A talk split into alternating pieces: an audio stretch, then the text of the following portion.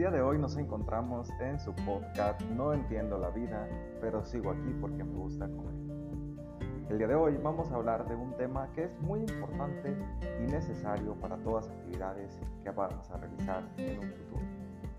Es el laboratorio. Bien, empecemos con una frase de Manuel Pimentel Siles. Él es profesor de la Universidad Autónoma de Barcelona que dice que el buen orador se hace y no nace por demás explicarla, pero vamos a conocer un poco más acerca de qué es la oratoria, sus antecedentes, a quién va dirigida, cómo podemos utilizarla y sacarle el mejor provecho. Yo soy Cristian Rodríguez y bienvenidos.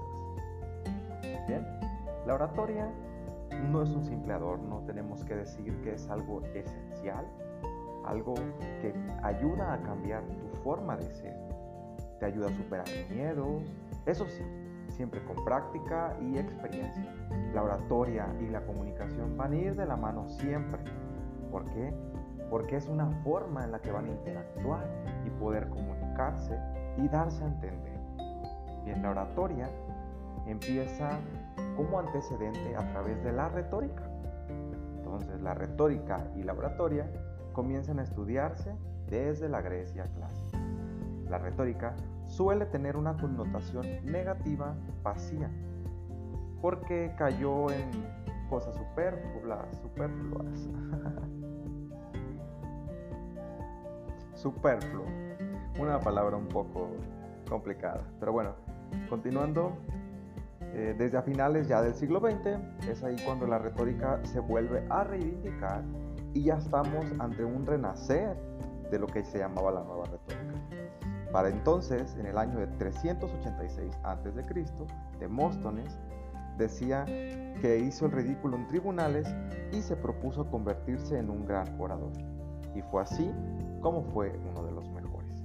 En Roma, Cicerón y Quintiliano hacían discursos y los preparabas para poder dar lo mejor al momento de tú expresar tus ideas. En pocas palabras, decían que los discursos se preparan desde principio hasta final. Entonces, llega la oratoria, en donde la elocuencia y sobre todo una teoría al momento de estudiarla la convierten en algo esencial. Si bien su forma central o su idea es siempre persuadir al público con el uso de la palabra. Entonces, podemos decir que la oratoria es el ejercicio práctico del hecho de hablar en público de manera eficaz. Sobre todo, es una ciencia práctica. Por tanto, debe conllevar a una palabra que es esencial y se llama elocuencia, la cual persigue convencer y conmover de manera integral el uso de las palabras con la actuación que el orador está haciendo en ese momento y lleva un fin muy importante que es el poder conmover.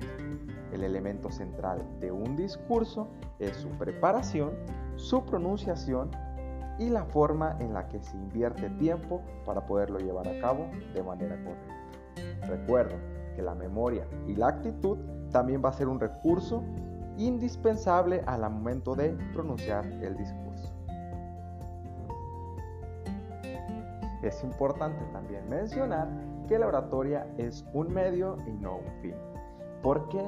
Porque nos ayuda a llegar a un objetivo, el cual el orador debe planteárselos y tenerlos claros cuál es el objetivo y cuál es el fin al momento del que él va a interpretar y va a dar a conocer su pieza oratoria, su discurso, su frase, su acción.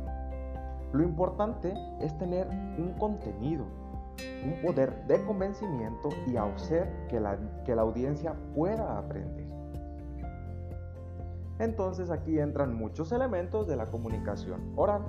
Por ejemplo, el orador, que es la persona, tiene que tener una naturalidad, congruencia y un fin. La audiencia es igual de protagonista que el orador. Debemos darle esa importancia que tiene. Después viene un discurso, que es un conjunto de palabras con muchos argumentos, razones, ideas. Después debe de existir un medio, que es por donde se va el mensaje. Posteriormente, hay varias características que determinan la intervención a quienes va o quienes tienen esa audiencia. También es importante mencionar que como orador tú eres parte del mensaje. Debes de tener una actitud siempre importante. Preparar bien tus intervenciones y tener una actitud de entrega. Tomarse muy en serio a su audiencia y tener la voluntad de aportar lo mayor y lo creer que dice. Lo que dices es tu contenido a fondo y es la forma como lo dices lo que te va a llevar a un siguiente nivel. Y bien, hablar de oratoria también es hablar de la forma en la que el orador va a vestirse. ¿Por qué? Porque es parte del mensaje. Tienes que tener un respeto por la audiencia, en donde también tu currículum va a contar a una manera que te va a otorgar autoridad y va a comprobar que por algo estás tú enfrente. La actitud siempre la va a percibir tu audiencia y va a valorar la forma en la que tú agradeces y esa manera de comprometerte. La motivación se contagia. Debemos de tenerlo muy en claro al momento de decir nuestro episodio. Vas a mostrar siempre una actitud positiva, te vas a preparar bien durante tus intervenciones y vas a tomarte en, serio tu audiencia, vas a ser muy amable y vas a tener esa accesibilidad con tus asistentes. Vas a aportarles algo y vas a entregar todo al momento de estar frente a ellos. Otro punto que también es clave y debemos de considerar es la gestión de los tiempos. El límite propio del orador y el tiempo que se le concede debe de cumplirse de manera correspondiente. No debes de extenderse porque puedes aburrir a tu audiencia o puede haber una sensación de no haberse preparado, una falta de respeto a la organización y a otros oradores. Debes de preparar bien el tiempo en el que tú vas a estar interviniendo. Bien, y para cerrar un, cerrar un poco esta parte, voy a dar también un tipo de recomendaciones que van a ser generales pero muy importantes al momento de pronunciar tu discurso. Es muy importante lo que tú dices, pero es más importante cómo lo dices. Tu discurso debe de venir preparado al momento de la declamación. Tu lenguaje debe de ser adecuado a la audiencia y debes de mejor no leer el discurso porque eso va a quitar la frescura y va a ser un momento un poco incómodo para ambas partes el momento de hablar tiene que ser de pie, transmitir todo lo que tienes adentro y lo que quieres decir, sin un atril, con una naturalidad espontánea, con un cierto sentido del humor y sobre todo fijamente con tu audiencia. Debes de considerar el uso no verbal y corporal, el cómo gesticulas, cómo te mueves, cómo percibes, cómo me coloco, movimiento de manos, de brazos, mirar a las personas, tener una espalda recta, mirando siempre al frente y no cruzar ni brazos ni los piernas. El lenguaje corporal también es indispensable, al igual que el verbal. Tu uso de la voz debe tener un volumen adecuado, el uso del micrófono, una manera agradable, entendible, y tu modulación de voz debe de ir acorde a tu mensaje. Eso es muy importante para tener un autocontrol, una serenidad y sobre todo una tranquilidad. Eso se llama ser asertivo al momento de ser orador.